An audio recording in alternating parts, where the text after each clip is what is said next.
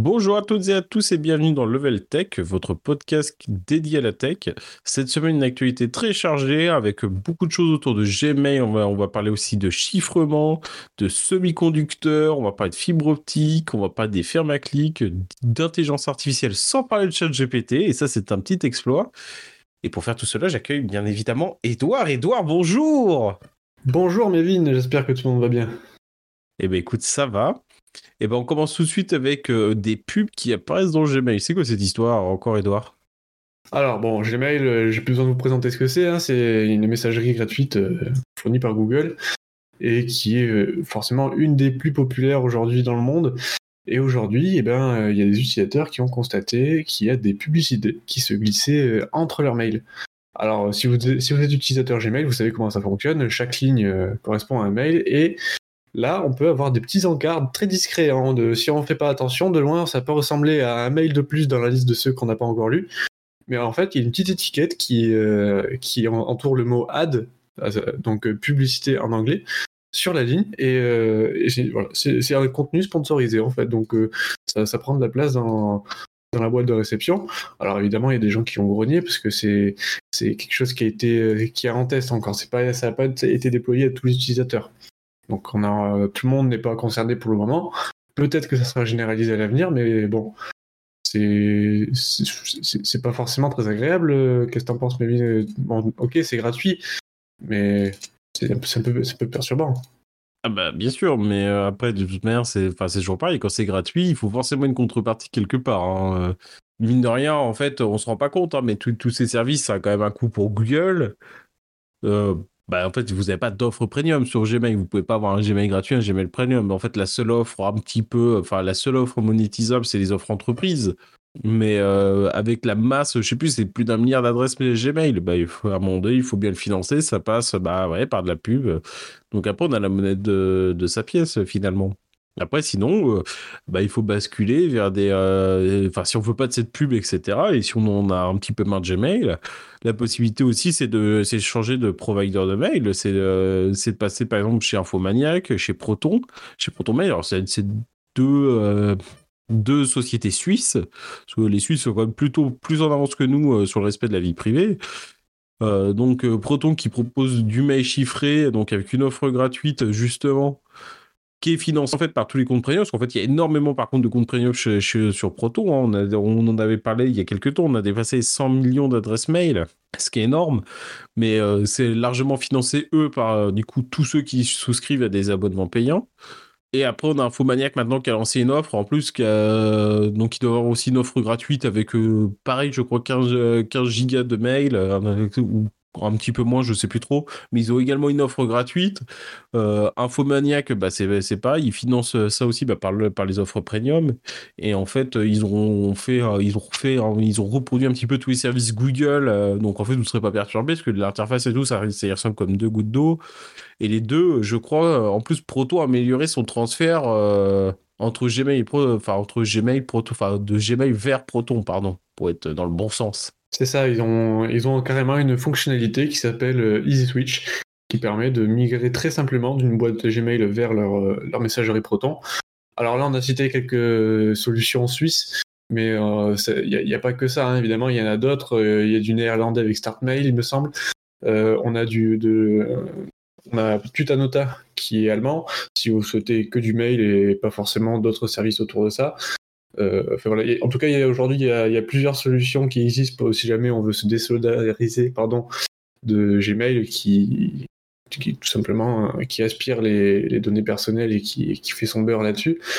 Euh, voilà. Aujourd'hui, on, peut faire autrement qu'avec ça, sachant que je reviens encore une fois sur le, les publicités affichées dans la boîte mail. C'est une ligne en plus dans la boîte de réception, mais on veut, moi, je trouve quand même que c'est mieux qu'un gros encart sur un côté, qu'un gros panneau avec une grande image qui dit venez acheter ça ou quoi. Venez acheter mon canapé. C'est ça. Ça reste plus discret qu'un encart de pub dans un coin de la page quand même. On va- mais euh, voilà, on va dire que ils ont fait ça un peu intelligemment euh, bah, pour faire une pub dans une boîte mail. euh, bah, si tu as envie que les gens cliquent dessus par erreur, bah, tu fais passer ça pour un mail en fait. C'est ça. Alors après, on va quand je vais quand même aussi couper court tout de suite à certains, certains un petit point. On met souvent en avant des sociétés comme Infomaniac, Proto, etc. Nous, nous ne sommes pas financés par eux. C'est simplement des services que nous, on utilise à titre personnel qu'on apprécie et qu'on est fier de recommander en fait. Donc, enfin là, c'est vraiment comme si on donnait un conseil à un ami. c'est vraiment, prenez-le comme un conseil d'ami. Il n'y a, vraiment rien. Hein. On n'a aucun intérêt à vous recommander une entreprise plutôt qu'une autre. Hein. C'est ça. Euh, nous, notre, pourquoi on vous recommande celle-ci, c'est parce qu'on a pu les tester nous-mêmes et qu'on est satisfait du, du, service et de l'offre. Enfin, et donc, euh, c'est plus, enfin, pour moi, c'est, c'est quand même plus sympa de vous proposer des, des, choses sur lesquelles on a confiance que de simplement vous dire d'aller vers des services qu'on n'a jamais testés et dont fondamentalement on ne connaît pas les tenants et les aboutissants. Donc, euh, donc voilà. Euh, petite dernière news sur Gmail, euh, ils ont quand même fait quelque chose de bien avec des badges de certification pour les entreprises. C'est ça, ben, alors on peut dire tout le mal ou tout le bien qu'on veut de Gmail, c'est quand même un acteur majeur aujourd'hui du, bah, des communications par mail. Et il y a des entreprises qui fonctionnent sur Gmail. C'est avec le, évidemment, il y a une offre pour les particuliers, donc c'est le Gmail gratuit, mais il y a aussi euh, une version pour les professionnels qui s'appelle Google Workspace et les, entreprises qui utilisent Google Workspace au même titre que ça peut être euh, euh, Microsoft Outlook, euh, voilà, c'est une, autre entreprise, une autre, façon de faire. Il y a un nouveau standard fait, qui a été introduit il y a maintenant un petit peu de temps qui s'appelle le BIMI, qui permet aux, entreprises d'ajouter une couche de, de, confiance aux mails qui, qui, sont envoyés par leur entreprise et de réduire la, tout simplement le risque lié à l'usurpation d'identité. Et donc aujourd'hui, vous pouvez recevoir des mails d'entreprises qui utilisent Google Workspace. Et à ce moment-là, si les entreprises ont poussé leur processus de contrôle un petit peu loin, vous verrez, un petit peu comme sur Twitter aujourd'hui, à l'époque où ça avait encore une valeur, une petite coche bleue à côté du, nom de l'entreprise qui vous envoie un mail euh, pour dire que l'entreprise est certifiée.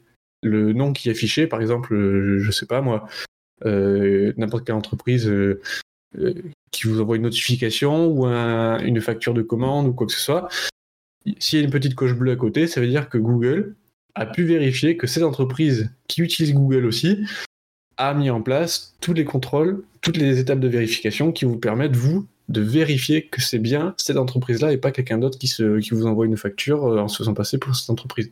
Donc, euh, Mévin, à mon avis, moi je pense que c'est quelque chose de bien puisque ça facilite le processus de. Pour moi, tout élément qui renforce euh, le fait d'éviter euh, tout ce qui est scam, euh, phishing, etc., tout ce qui renforce la sécurité et la protection des utilisateurs finaux, pour moi, c'est très bien, même que, ce, même que ce soit Google et Gmail qui le fassent. Bah, justement, c'est bien que c'est eux qui le fassent peut-être en premier pour donner la, pour donner la, la tendance et, et peut-être pousser les autres à faire un peu pareil. On est d'accord. Et après, forcé, après, euh, j'ai vu aussi que. Euh, alors, là, c'est sur l'iPhone, euh, donc sur l'appli iMessage d'Apple, où par exemple, Apple certifie ses propres messages, ouais. Mais en fait, vous avez un espèce d'encart qui est un petit peu différent quand vous faites une commande sur l'Apple Store. Quand il vous envoie un message, ça fait un espèce d'encart un petit peu, où ça vous dit clairement que c'est une entreprise, une entreprise vérifiée, que c'est bien un mail qui vient bien de, chez Apple et que c'est pas un scam. Donc, j'ai trouvé aussi l'approche qui est pas mal. Hein. C'est vrai qu'on reçoit quand même pas mal de SMS avec des fois des confirmations des choses, etc. Mais quid en fait de savoir est-ce que c'est vraiment bien l'entreprise qui nous a envoyé celui-là, quoi?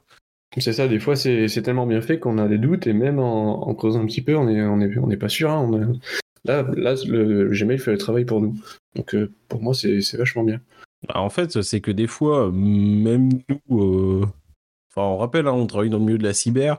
Même nous travaillons dans le milieu de la cyber, c'est que des fois, on voit des scams qui sont tellement bien faits euh, où euh, le tout serait quasiment permis, on se dit, bah, en fait, euh, bah, quelqu'un qui n'a pas la vigilance d'aller voir les liens les, et décortiquer tout le mail ou qui n'a pas la connaissance, parce que tout le monde n'est pas expert non plus, bah, c'est, je comprends. Après, on peut comprendre que des gens se fassent avoir. Donc, et c'est, et c'est malheureux. Et ben justement, on va parler d'une lettre ouverte autour du chiffrement. Ça reste un petit peu dans la même ligne de la vie privée là depuis le début de ce podcast et de la protection.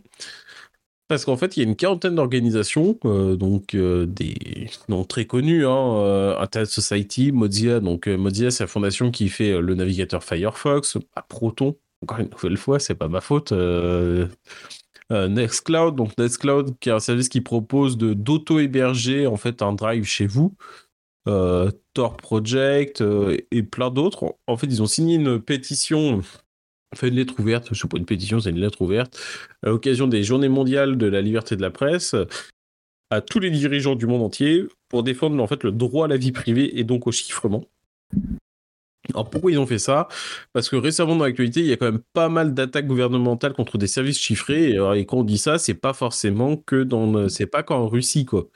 Euh, c'est pas que dans des, c'est pas qu'en Russie, c'est pas qu'en Iran, c'est même euh, dans des sociétés euh, très démocratiques. On voit qu'il y a des projets de loi aux États-Unis sur le chiffrement, au Royaume-Uni, au Canada, en Australie, même au niveau euh, de l'Union européenne, on a, on veut mettre en place des choses pour prévenir et combattre les abus sexuels euh, au niveau des enfants. Alors en fait, euh, bah, c'est souvent en fait à tourner comme ça, c'est dire bah oui, mais il faut qu'on protège de la pédopornographie, du terrorisme, etc. Mais du coup, avec les nouveaux, les, les nouvelles messageries comme Signal euh, qui sont chiffrées, euh, Olvid qui est français, qui est chiffré aussi, de bout en bout, bon bah forcément ça rend la tâche des enquêteurs qui est beaucoup plus compliquée parce qu'ils ne peuvent pas avoir accès aux messages puisque bah par définition ils sont chiffrés. Et donc, euh, ils ont signé euh, un petit peu cette, euh, cette lettre ouverte parce que bah, du coup, beaucoup de pays réfléchissent ou demandent, aimeraient bien que bah, on, puisse mettre sur les messages chiffrés en fait une espèce de porte dérobée afin ou bloquer des fois même juste l'accès à ces services afin que en fait bah, les autorités puissent lire les messages. Hein, concrètement, c'est le but. Hein, c'est pas très compliqué. Euh, donc c'est quand même assez terrible. Donc euh, on a des services comme par exemple Signal qui ont d'ores et déjà que eux ils, ne ils vont pas faiblir leur chiffrement. Hein. C'est euh, ils préfèrent être bannis du Royaume-Uni par exemple que de céder au fait d'avoir une porte dérobée ou de faiblir. Donc c'est quand même assez terrible et du coup ils ont ils ont profité en fait de cette journée mondiale de, la liberté de la presse pour mettre en avant cette cause et, et alerter un petit peu sur ça et dire que bah au final euh, bah, c'était pas rien. Et pourquoi euh, justement au moment de la liberté de la presse c'est que bah, du coup il y a de nombreux journalistes et enquêteurs d'investigation qui bah vous en doutez utilisent ces messageries chiffrées pour échanger avec leurs confrères etc et faire peut-être des fois avancer des enquêtes qui ne font pas plaisir mais euh, qui font partie de cette liberté. Donc ça c'est dramatique aussi pour eux. Qu'est-ce que tu en penses un petit peu, Edouard, de tout ça autour du chiffrement et de ce qui peut se passer, et même dans des pays démocratiques, justement? Mais je pense que justement, c'est là que se confronte l'intérêt public et euh, le, besoin de vie privée personnelle de chacun.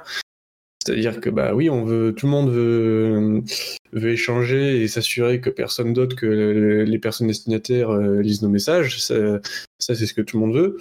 Mais ce que l'État veut, c'est aussi avoir la visu sur l'information qui transite pour euh, bah, tout simplement, comme tu disais, faire de la, de la prévention, faire de la, faire, interdire et, contrôler un petit peu ce qui pourrait être dangereux et les, échanges qui pourraient amener à des événements euh, qu'on aimerait bien anticiper.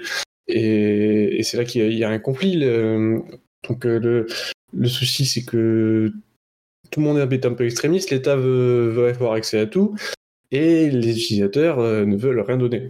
Ça, c'est normal, chacun voit midi à sa porte. Et, je ne sais pas si on pourra trouver un, compromis, puisque de toute façon, euh, les, les, gens qui utilisent des messageries chiffrées euh, les, feront tout pour les utiliser au maximum. Et ils savent très bien que. aussi, les gouvernements savent très bien qu'il y a des gens qui s'en servent on pourra, on pourra pas lire leur message, mais il n'y a rien à y trouver parce que c'est pas forcément des terroristes. Hein, c'est pas parce qu'on utilise euh, Signal comme on utilise pour discuter, euh, Telegram ou n'importe quelle application chiffrée ou même ProtonMail. On revient sur ProtonMail. Deux utilisateurs ProtonMail qui s'envoient des mails, les emails sont chiffrés et même Proton n'est pas capable de les lire, à l'inverse de ce que ferait Gmail par exemple.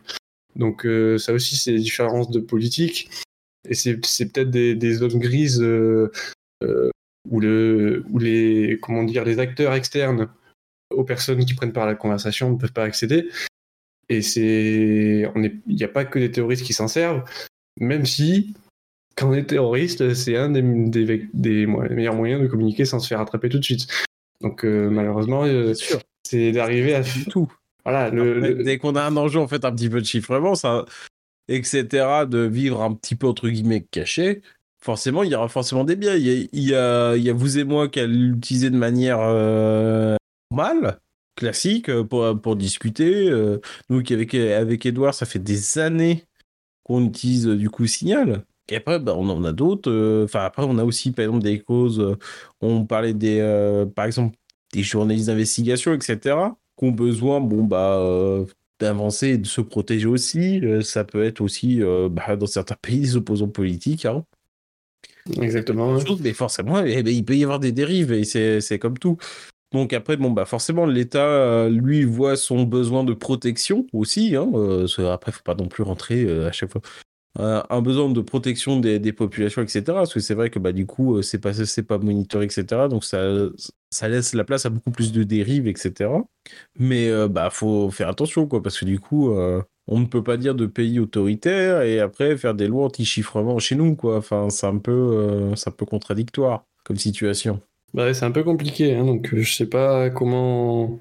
Je sais pas comment ça va évoluer, mais euh, en tout cas, on a des entreprises qui, qui proposent des services qui veulent rien lâcher. On a un gouvernement qui, qui, veut, qui sait ce qu'il veut. Il veut pouvoir accéder à ces données-là, donc euh, à un moment donné, ça va coincer. Est-ce qu'on va arriver au bannissement de ces applications-là? Ben, J'espère pas, parce que la vie privée, c'est un droit, en fait. Donc, euh, ça serait une atteinte à nos droits. Et... On verra bien. Bah, après, visiblement, il n'y a pas forcément encore euh, de loi en France qui voudrait s'attaquer à ça. Après, c'est enfin, quoique, après, pendant, historiquement, en France, euh, il y avait une, taille de clé de chiffrement maximale. Alors maintenant, c'est plus, c'est plus trop d'actualité, parce que la puissance de calcul, euh, c'est, c'est plus tellement un problème. Mais jusqu'à très, enfin, jusqu'à il n'y a pas si longtemps que ça, on avait une limite de taille des clés de chiffrement justement parce qu'en fait, au-delà de cette taille, bah, l'État n'était pas capable de casser le chiffrement. Donc, euh, bon, on l'a eu aussi. Hein. Donc, euh, non, mais c'est fort, euh, c'est quand même fort intéressant et ça va être fort intéressant à suivre hein, parce que là, on voit quand même bah, des choses autour du chiffrement et des lois anti-chiffrement. On voit des choses autour de l'intelligence artificielle sur la vidéosurveillance. Enfin, des choses qui étaient traditionnellement associées à des pays autoritaires, à des gouvernements autoritaires et qu'on voit un petit peu avancer euh, dans nos pays démocratiques euh, sous, couvert de lutte contre le terrorisme, euh, lutte contre la pédopornographie, etc., etc., etc. Et le dernier point que j'aimerais noter, c'est Meta, Meta hein, donc la société mère de Facebook, WhatsApp, Instagram, etc., qui qui on a Mark Zuckerberg qui, euh, met en avant oui chiffrement de WhatsApp etc qui n'a absolument pas signé hein, euh, le projet de loi. Donc voilà euh, méfiez-vous aussi hein, enfin c'est pas parce que une appli comme WhatsApp presse de donc oui peut-être elle fait du chiffrement mais c'est pas pour ça qu'elle a les valeurs derrière les valeurs d'un signal etc en matière de vie privée. Après je dis ça juste à bon entendeur.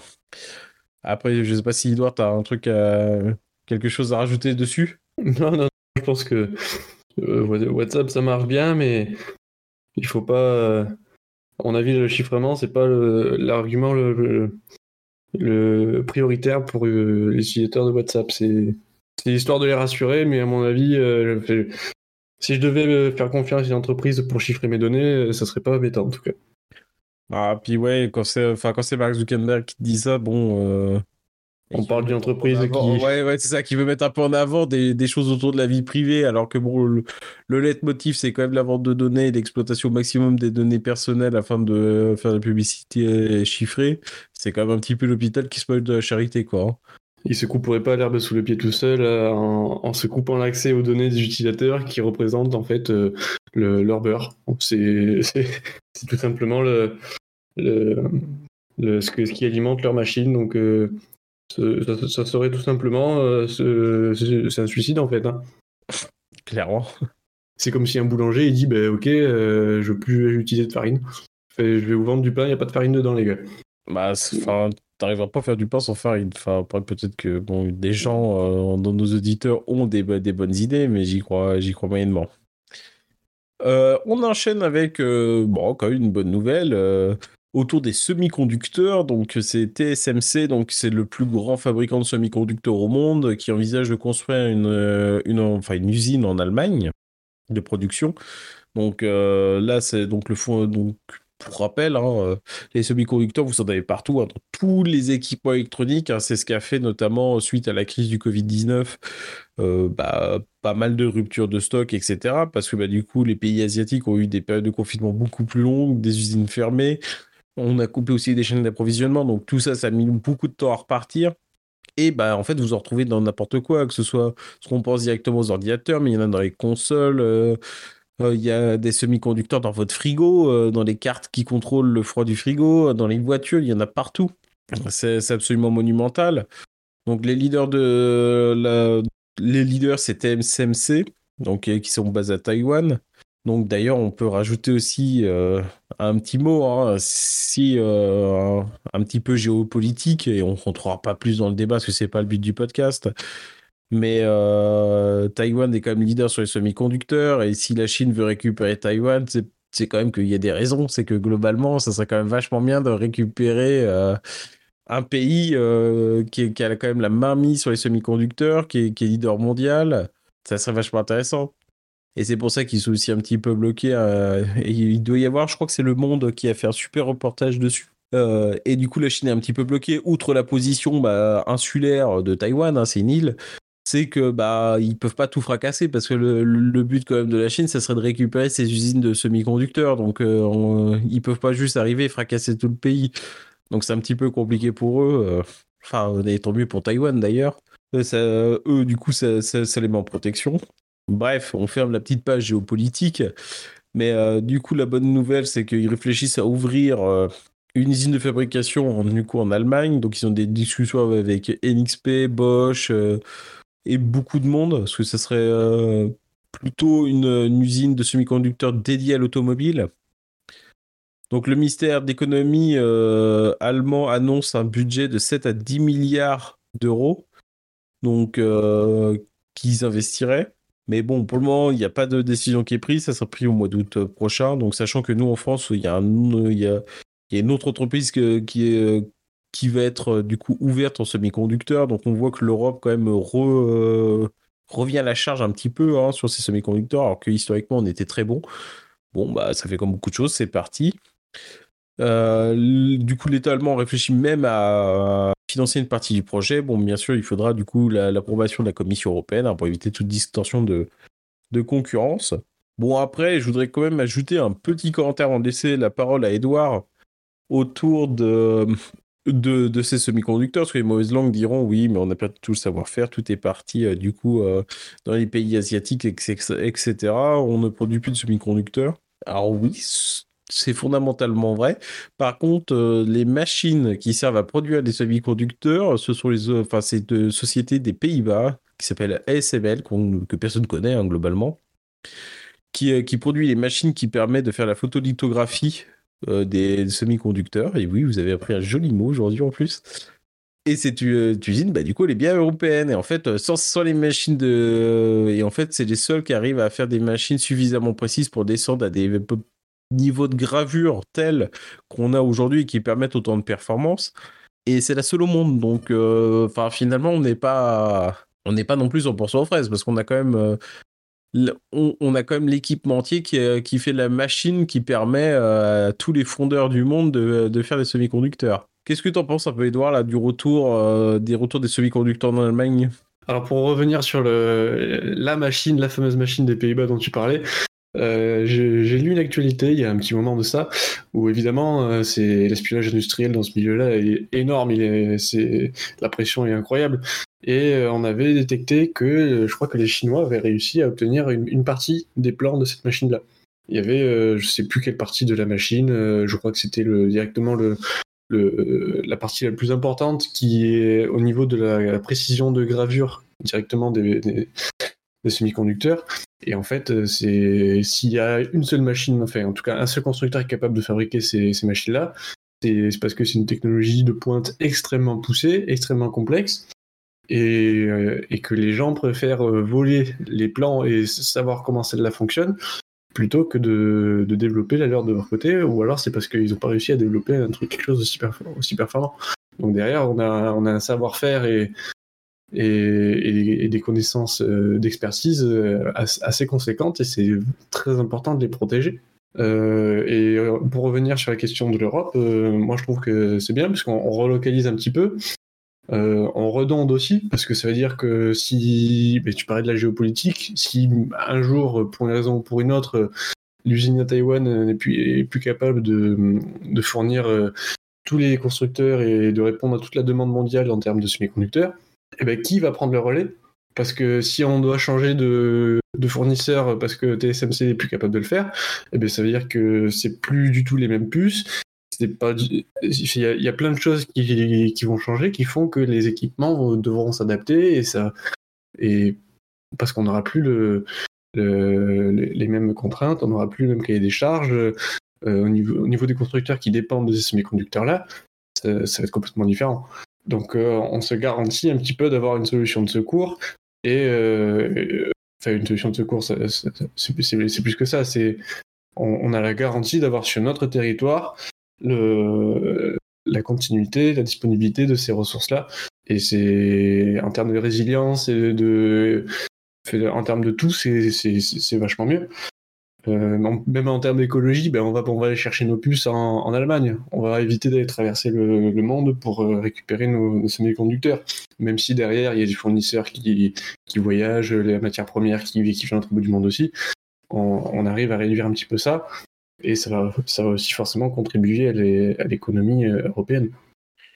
Après, attention quand même, dans la mesure que là, les usines qui vont ouvrir en France donc par STM Microelectronics et euh, TSMC en, Allemagne, ce sont quand même des sociétés qui vont être plutôt dédiées à produire des semi-conducteurs pour euh, l'industrie automobile. Donc pas avec une précision, enfin pas avec une grosse finesse justement euh, qu'on peut retrouver sur les nouveaux processeurs des derniers PC.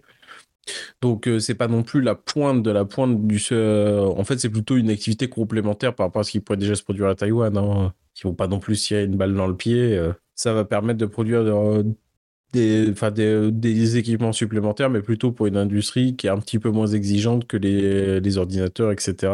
Ah, peut-être qu'à l'avenir, euh, ils augmenteront leur euh, panel de. Bah, peut-être, oui. Après, mais au moins, c'est déjà bien que cette démarche soit faite. Alors, déjà, je vais aussi casser un petit truc autour de autour quoi, des mauvaises langues, on va dire oui, mais les parce que du coup, la société en France va du coup faire des, euh, de la gravure jusqu'à 18 nanomètres. on va dire entre guillemets seulement, hein. sachant qu'en fait plus la gravure est fine, bah, plus on arrive à, ajouter des transistors et plus on arrive à faire des processeurs qui sont performants.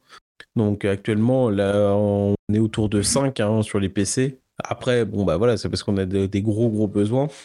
Donc après, des mauvaises langues commencent à dire oui, mais en Allemagne, du coup, ils vont dire on peut parier qu'ils vont viser les 8 ou 5 nanomètres. Donc, bah, comme pour les PC actuellement, même maintenant quand on essaye d'aller chercher en dessous, euh, ce qui serait pas forcément vrai, parce que dans les premières brèves qui seraient sorties, euh, les Allemands ils produiraient à 28 nanomètres, hein, ce qui serait encore moins bien que ce qui serait fait en France. Donc bon après il faut voir la réalité hein, bien sûr, mais euh, pour le moment c'est pas forcément prévu qu'on descende en dessous. C'est pour l'industrie du téléphone. Enfin, pas du téléphone, de l'automobile, pardon. Oula. Oui, c'est ça, tout dépend du besoin. Et moi, je pense qu'il y a un parallèle à faire avec la Gigafactory Tesla qui est ouvert euh, il n'y a pas très longtemps. Est-ce que, euh, je ne sais pas si c'est lié, mais peut-être que c'est aussi le moyen d'avoir la source d'approvisionnement en semi-conducteur pour automobile euh, directement dans le même pays que l'usine pour favoriser le circuit court. Ouais, peut-être. Après, je sais pas. Moi, tout ce que. Enfin, le seul point et seul avis personnel que j'ajouterais à ça, c'est que par contre, il va être grand temps de reformer au métier de l'industrie, hein, euh, que ce soit même, euh, même là, hein, dans le milieu qui nous concerne, hein, sur l'informatique. l'informatique industrielle, c'est comme une informatique qui n'est pas forcément exactement la même euh, qu'ailleurs. Les, les, règles de cyber, etc., c'est comme assez spécifique. les écoles ne forment pas forcément spécifiquement à tout ça. Et je pense qu'on va avoir des cursus de formation à adapter pour prendre en compte euh, quand même euh, cette euh, réindustrialisation de nos territoires pour pouvoir aussi soutenir, soutenir ça, hein, parce que les entreprises ne pourront pas assumer à elles seules tout toute la capacité de bah, réindustrialiser, reformer, etc. Enfin, il va aussi falloir que ça vienne des écoles et que tout l'écosystème autour se mette en œuvre autour de ça. On enchaîne avec une news au Kenya avec euh, du coup 150 travailleurs de l'industrie de l'intelligence artificielle qui ont un syndicat. Donc c'était l'occasion du 1er mai. Euh, alors en fait, euh, Kesako, je vais tout vous expliquer, pas de panique. Alors, en fait, on a beaucoup d'entreprises, enfin, en fait, on a beaucoup de travaux bah, qu'on peut pas déléguer, en fait, concrètement, donc on est obligé de faire faire par des humains. Donc pour ça, en fait, c'est souvent bah, déplacé malheureusement en Afrique, donc dans ce qu'on appelle des fermes à clics. Donc qu'est-ce qu'on va y faire dans ces fermes à clics? On va y faire plein de choses. Euh, on va y faire, bah, par exemple, on va faire, euh, quand vous voulez faire apprendre à l'IA quelque chose, bah, c'est que déjà, il faut, euh, il faut lui dire quoi et quoi. Par exemple, si vous voulez lui faire apprendre ce qu'est un chat, il bah, va falloir lui donner des photos de chat. Donc, par exemple, ça va être des gens qui vont dire, bah oui, ça c'est un chat, non, ça c'est pas un chat, oui, ça c'est un chat. Et, ce, et ça toute la journée.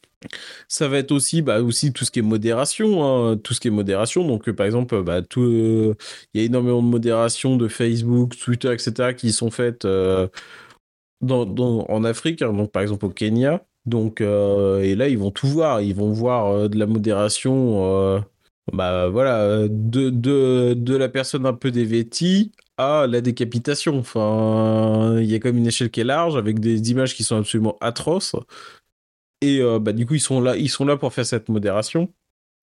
Donc, euh, sachant que bah, jusqu'à présent, bah, évidemment, hein, des sociétés euh, comme Facebook, etc., ont tout fait pour pas que. Enfin, Meta, hein, ont, tout fait pour pas qu'il n'y ait pas de syndicat, etc. Hein.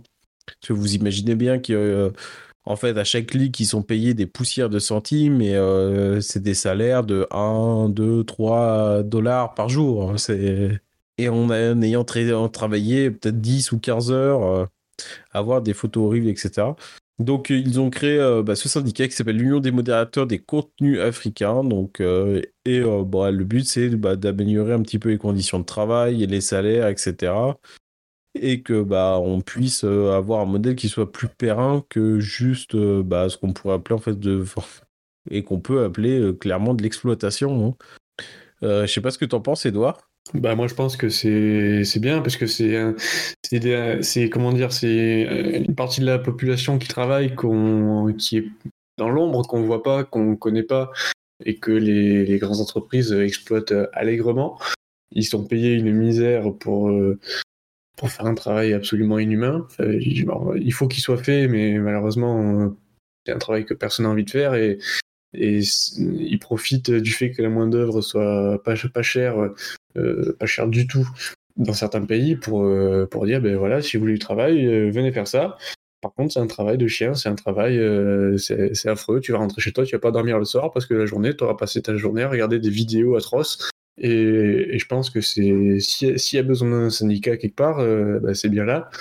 parce que là, clairement, c'est la santé mentale tout simplement des, des travailleurs qui est, qui est mise en danger. Je pense qu'on se rend pas compte. Euh, euh, nous, ça, peut arriver très rarement. C'est peut-être déjà arrivé une fois dans la vie de, quelqu'un sur les réseaux de tomber sur une vidéo choquante, euh, une vidéo qui, n'avait rien à faire là. Mais en fait, il y en a beaucoup, beaucoup d'autres. Et c'est ces personnes-là qui servent un petit peu de, zone tampon, qui, qui, servent de filtre. Et tout ce qu'on voit pas, c'est eux qui nous l'épargnent. Et, je pense que c'est un métier qui est vachement sous-estimé.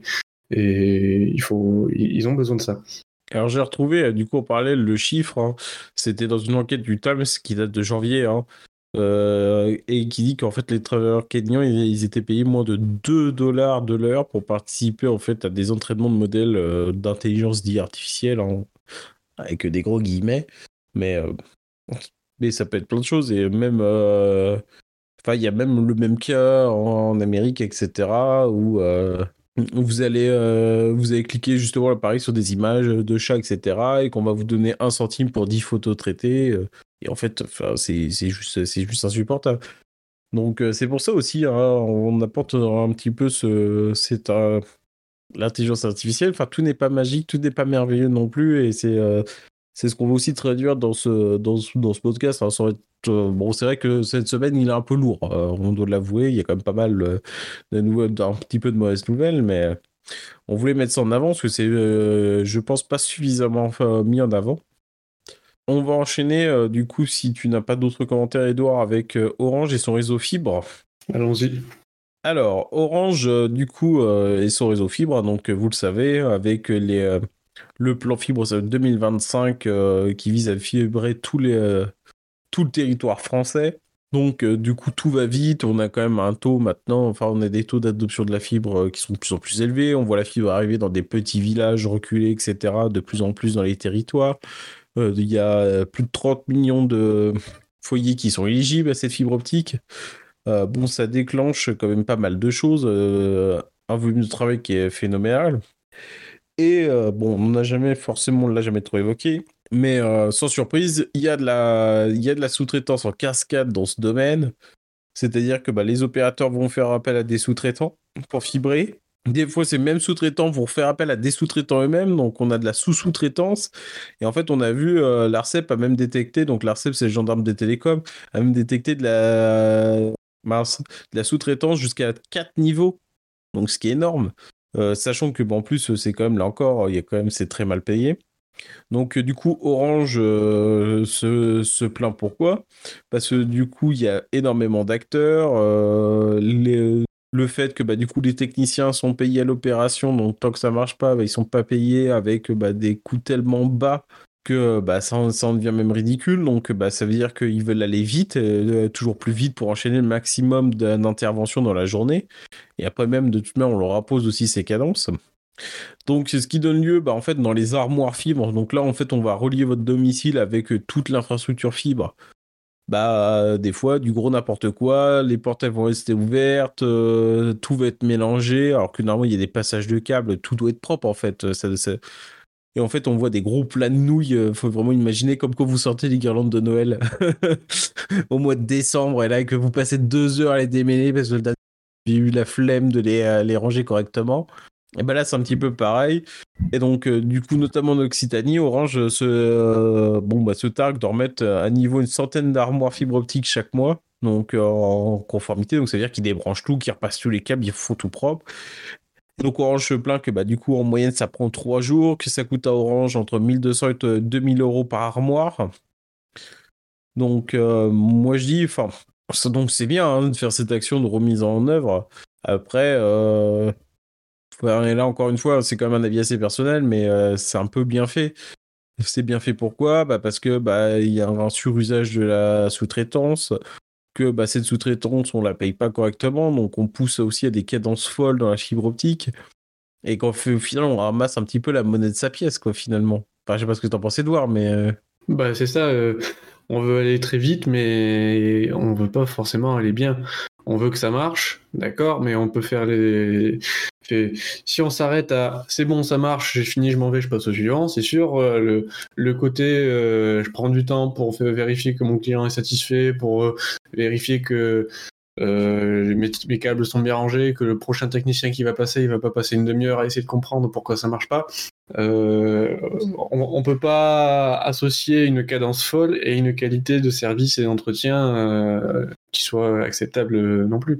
Donc peut-être qu'il vaudrait mieux ralentir et permettre aux gens qui veulent bien faire leur travail, parce qu'il y a des gens qui veulent faire leur travail correctement, mais qui peuvent pas parce qu'ils ont une cadence de travail trop élevée, il euh, faut qu'on leur donne les moyens de le faire aussi.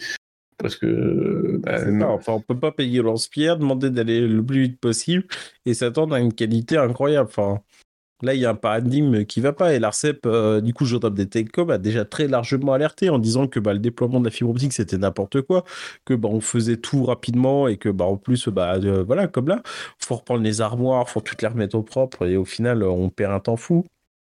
Donc, euh, et on va, on va passer aussi les, euh, les, techniciens fibres du coup qui se créent des, euh, qui se créent des dépannages volontairement. Par exemple, ils vont faire en sorte de mal connecter du coup votre, votre fibre optique dans l'armoire. Donc, ils, vont, ils vont laisser un petit peu, donc ça va fonctionner.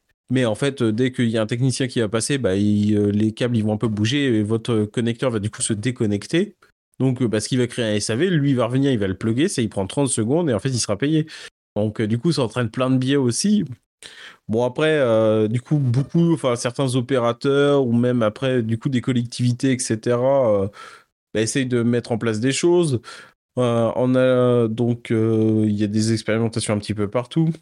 Par exemple, on va avoir des choses, c'est le cas par exemple chez Free. Chez Free, il faut faire une photo avant et après. L'installation. Donc, quand ils arrivent dans l'armoire, quand ils ouvrent l'armoire pour faire une photo, ils font l'installation, faut refaire une photo. Faut qu'ils fassent aussi des photos de la connexion de ce qu'ils ont fait chez le client, etc. Donc, en fait, ils ont tout un parcours dans l'application où il faut qu'ils fassent un certain nombre de, photos de des actions qu'ils doivent faire, bah, justement pour valider que le travail a été fait correctement. Et en cas de problème, bah, justement, Free pourra mettre en avant ces photos comme preuve que bah, c'est pas leur technicien qui a, qui a mis le bazar. Que bah, après, du coup, il y, en a d'autres aussi qui ont mis en place bah, des, euh, au lieu de la fameuse clé, parce qu'en fait, c'est une clé passe-partout, hein, euh, des, euh, des, accès avec des serrures magnétiques. Donc là, du coup, il, il faut un badge, un badge spécifique. Donc on sait très bien quel technicien est passé et quand. Bon, après, bah, du coup, voilà, on sait pas trop si c'est vraiment lui. Après, si on en a plusieurs et qu'on le constate au bout de trois, on sait pas lequel des trois, mais ça réduit quand même et c'est un petit peu plus simple. Il y a même des municipalités qui ont été quasiment à l'extrême. Hein. Donc, ils ont verrouillé toutes les armoires fibres et en fait, euh, bah, le technicien fibre, il doit passer soit à la mairie, soit au commissariat pour obtenir les clés, avec l'obligation plus de les ramener après. Enfin, voilà, il y a quand même pas mal de choses qui se mettent en place autour de ça. Il y a Action aussi, euh, donc, euh, qui a lancé un passeport fibre qui doit certifier justement les entreprises qui proposent des interventions de qualité. Après, c'est pareil, cette semaine, le Sénat a aussi mis un projet de loi pour améliorer la qualité des raccordements fibre. Donc, et justement, le projet de loi, il vise à renforcer bah, la qualité des raccordements, etc. Donc, bah, forcément, les opérateurs, ça leur fait pas plaisir, hein, parce que bah, plus on fait de la qualité, enfin, même si là, ils ont un peu le double ton, euh, plus on fait de la qualité, plus bah faut financer les prestataires quoi. Oui, les techniciens sont les premiers à, vouloir faire leur travail correctement. Il y a des syndicats qui sont créés, sauf que le, comme tu disais, la cascade de sous-traitance fait que euh, ils ont du mal à se faire entendre, ils ont du mal à, tout simplement à communiquer entre prestataires de prestataires de prestataires. Et que ben, on leur laisse pas le choix, on leur dit va là-bas, va là-bas, va là-bas, va là-bas, va là-bas, sauf que le rythme est tellement intenable que bah, moi je comprends hein, que, certains se fâchent et, quand j'ai déjà été débranché deux fois moi de, la fibre et j'en veux pas au technicien, c'est c'est pas sa faute. Il euh, il a pas le temps de faire les choses bien. Alors moi évidemment ça m'embête d'appeler deux fois mon opérateur pour dire bah, c'est embêtant, on va les débrancher, fais venir quelqu'un pour rebrancher ma fibre. Bah oui, mais si s'ils avaient le temps de faire les choses bien, comme on dit juste avant, euh, ils perdraient moins de temps et moins d'argent à essayer de tout remettre en ordre correctement. Et après, le dernier point qu'on peut ajouter aussi, c'est un petit commentaire. Euh, c'est vrai qu'en France, bon, bah, c'est bien, on a quand même des, des coûts de forfait, d'Internet, etc., qui sont très faibles, notamment depuis l'arrivée de Free Mobile, enfin de Free tout court même d'ailleurs. Euh, le paradigme de ça, c'est que du coup, euh, on a beaucoup d'opérateurs qui sont toujours dans la guerre des prix pour faire venir des nouveaux clients. Puis après, enfin voilà, une fois un an passé, les forfaits ils remontent. Donc, enfin en fait, on valorise pas du tout la, fidélité à un opérateur. On valide le fait que vous changiez souvent pour obtenir de nouvelles promotions. Donc mécaniquement, ça pousse aussi bah, bah forcément de l'infidélité. Euh, donc on va changer euh, souvent d'opérateur. Et aussi euh, bah, ce qui a été mis en avant c'est que bah, souvent quand on change d'opérateur bah voilà la fibre elle est pas débranchée correctement ou parce que du coup bah faut déplacer dans l'armoire les fibres. Donc le travail n'est pas fait correctement à ce moment-là et bah, ça provoque aussi bah, beaucoup d'interventions supplémentaires. En fait il y a un surcoût aussi avec tous les gens qui changent d'opérateur etc donc c'est assez pénible on enchaîne avec une dernière actualité autour de l'intelligence artificielle et des piscines. Donc, euh, oh, je pense que vous le saviez déjà. Donc, euh, l'État a décidé de mener une expérimentation pour, euh, pour utiliser des images satellites afin de détecter des piscines ou des bâtiments non déclarés. Et là, Edouard, je crois que tu as quelques informations à nous donner, un premier retour d'expérience sur, sur, sur les faits. Alors c'est ça. Alors quand on dit intelligence artificielle et piscine, euh, le lien n'est pas forcément, euh, saute pas forcément aux yeux. Mais en effet, c'est le but, c'est de détecter les, piscines qui n'auraient pas été déclarées aux impôts pour euh, bah, tout simplement faire en sorte que leurs propriétaires se mettent en règle assez rapidement. en plus du fait que bah, aujourd'hui on a des restrictions d'eau, on ne peut plus remplir sa piscine, mais bon ça c'est un autre sujet. et donc c'est Google qui collabore avec Capgemini, un cabinet français qui est spécialisé dans les nouvelles technologies, l'informatique, qui est, capable de développer ce genre de solutions. Et c'est un outil qui est alimenté par l'intelligence artificielle pour scanner les différentes cartes. Et ben, en, regardant les différentes couleurs, les formes, il est capable de dire ben, ça c'est une piscine, ça c'est un bâtiment. Euh, et, euh, et, il mesure les piscines et c'est qu'il compare les piscines qu'il trouve avec les bases données dont dispose l'État pour savoir si tel domicile a une piscine déclarée ou pas, et si elle n'est pas déclarée, eh bien, on va envoyer un petit courrier au propriétaire pour lui demander de se mettre en conformité avant de, avant d'appliquer une sanction. Donc le premier retour euh, qu'on a là-dessus, en quelques chiffres, c'est un peu plus de 20 000 piscines identifiées en 2022 pour un total d'un peu plus de 10 millions d'euros. Donc euh, quand on voit le, manque à gagner qu'il y a de ce côté-là, on comprend pourquoi l'État euh, s'intéresse à ces piscines-là. et l'objectif en 2023, c'est d'atteindre les 100 000 piscines identifiées. Donc là, bah, si je vous laisse faire la multiplication, hein, euh, c'est quand même plusieurs dizaines de, milliers de, millions d'euros qui sont en jeu. Et euh, voilà, c'est là que l'État a envie de, taper pour, euh, pour enflouer un petit peu ses impôts. tac, tac, tac. Et c'est le problème. Alors, le problème, c'est un outil qui, marche bien. Mais il y a un taux d'erreur qui est quand même assez important. Je pense que quand on parle de statistiques, 30% d'erreur, c'est quand même gigantesque. Euh, en général, un programme qui, fait peut-être 1%, 2% d'erreur, euh, selon le contexte, selon ce que fait le programme, euh, on peut déjà trouver ça énorme. Là, on est à 30%. Alors, c'est pas 30% d'erreur en mode il a confondu une bâche bleue ou il a confondu un jardin avec une piscine ou un bâtiment qui ressemblait. Ou il a trouvé autre chose. non, non. Il trouve bien les piscines, mais l'erreur se trouve dans le calibrage, c'est-à-dire que on fait payer des propriétaires de piscines plus cher que ce qu'ils devraient. Les piscines sont mesurées plus grandes que ce qu'elles sont vraiment. Alors, euh, est-ce que ça, a été fait exprès ou pas euh, C'est pas à nous de le dire, ça on ne saura jamais. Mais en tout cas, aujourd'hui, c'est le, taux d'erreur qui est, mesuré, qui a été identifié. Et donc, euh, bah, les gens se retrouvent à devoir faire des, réclamations pour dire ben, non seulement vous m'avez. C'est normal de, comment dire de, payer des taxes et des impôts sur sa piscine mais euh, en plus on s'est fait détecter par un outil d'IA on a on a rien demandé bon on a essayé de frauder on est on est on a essayé de passer un petit peu sous le radar on s'est fait avoir mais en plus après il faut qu'on fasse une réclamation pour dire ben ok vous m'avez vu mais vous me faites payer plus que ce que je dois donc là pareil il va y avoir pas mal de boulot pour les contrôleurs qui doivent passer après ces vérifications là sachant que normalement euh, l'outil ne fait qu'identifier les piscines qui sont euh, qui sont euh, qui sont pas dans les clous. Euh, et derrière il y a un contrôle humain qui dit ben voilà cette personne là euh, il faut lui envoyer un message ou pas.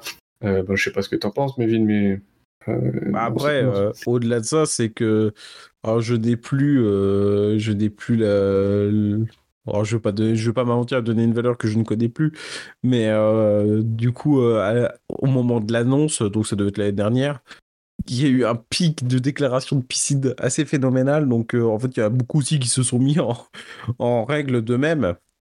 Et, de, il me semble que je n'ai jamais entendu parler de rattrapage. Donc, euh, ce, que je veux dire, c'est qu'il y a aussi une clémence là-dessus. C'est que bah, si ça faisait 10 ans que vous aviez une piscine, bon, bah, vous avez gagné 10 ans. Euh, les impôts ne reviennent pas en arrière pour savoir forcément depuis quand vous l'avez. Enfin, en tout cas, je ne l'ai pas entendu. Et là, si des auditeurs ont eu ce cas, bah, leveltech.fr, envoyez-nous un message et on pourra corriger dans un prochain podcast, ça sera intéressant. Mais euh, enfin voilà, il y a eu quand même beaucoup de nouvelles déclarations. Bah, forcément, c'est pas parfait. Déjà, ça permet aussi d'identifier la piscine. Donc après, bon, bah, ça peut déclencher bah, soit un courrier ou, euh, le propriétaire bah, du coup justifie, soit euh, bah, auquel cas un déplacement humain hein, pour aller mesurer la piscine s'il faut. Mais non, bah après, c'est. Voilà, ouais, bah, c'est encore une. Enfin, là, on est encore à cheval entre vie privée et bah, intérêt de l'État. On pas entre les deux. Après, d'un autre côté, euh, là, du coup, c'est euh, qu'on respecte pas la loi. Bon, bah, faut pas s'étonner de se faire taper sur les doigts. Après, euh, bon, je pense qu'il y, a un peu de tout. Il y, a des gens qui le font en, pleine conscience, qui ça, ils ont décidé de pas déclarer la piscine. Et il y en a qui tout simplement ne savaient pas, ou ils ont oublié, ou ils l'ont mal fait. Et, voilà, donc c'est pour ça que je pense que c'est important d'avoir une première étape qui dit bah, attention à détecter que vous n'étiez pas dans les règles faites ce qu'il faut pour euh, vous mettre en règle avant de sévir. Et de toute façon, euh, c'est obligatoire. Et, de toute façon, quelqu'un qui décide de pas payer, et s'il veut pas payer, il paiera pas. Bon, il y aura d'autres soucis après, mais euh, à mon avis, c'est le genre de choses avec lequel il faut pas essayer de jouer au, plus malin. Jouer avec les impôts. Voilà, c'est ça. C'est on a plus à perdre qu'à gagner, à mon avis. Après, à titre personnel, la seule, la question, seule question que je me pose là un petit peu sur cette IA, c'est que de mémoire, une piscine qui est semi-enterrée, on ne paye pas d'impôts au moins. Et du coup, j'aimerais bien savoir comment l'IA, pardon, comment l'IA fait la différence entre euh, une piscine qui est euh, soit complètement enterrée, soit semi-enterrée. Parce que bon, euh, vu du dessus, je sais pas si on est vraiment capable de faire cette différence. Bref, je sais pas si l'outil est capable de le faire. Est-ce que l'humain qui, qui reçoit l'information après peut le faire? C'est peut-être au propriétaire, du coup. C'est peut-être un peu plus un peu plus facile et c'est peut-être du coup à ce moment-là quand le, propriétaire reçoit la relance, ben, peut-être qu'on lui pose la question. Voilà, on dit on a trouvé que vous avez une piscine. Euh, de quel type de piscine il s'agit et dans quel cas il faut payer ou pas. Euh, je, pense que, je pense que la régularisation se fait à ce niveau-là, mais il y, a une première étape de filtre. Déjà, l'étape humaine, euh, à mon avis, est indispensable. l'étape de contrôle permet sûrement d'éliminer un paquet. Super, merci Edouard. Merci à toi, Mévin. Je crois qu'on est arrivé au bout de, de cet épisode. Tout à fait. Donc n'hésitez pas à nous retrouver sur les réseaux sociaux, sur leveltech.fr. Merci de nous avoir écoutés. Envoyez-nous un message si vous avez une question, si vous voulez débattre avec nous d'un sujet. Ou quoi, quelque chose euh, qui ne serait pas correct aussi. Voilà, on, ne prétend pas avoir la science infuse, hein, donc euh, n'hésitez pas à nous, à nous éclairer, euh, à nous suggérer des idées, des tests, des produits, ce que vous voulez. on est là pour ça. on vous remercie de nous avoir écoutés. On se retrouve la semaine prochaine. Merci Mévin et à bientôt. Bonne, bonne semaine à tous. Bye bye.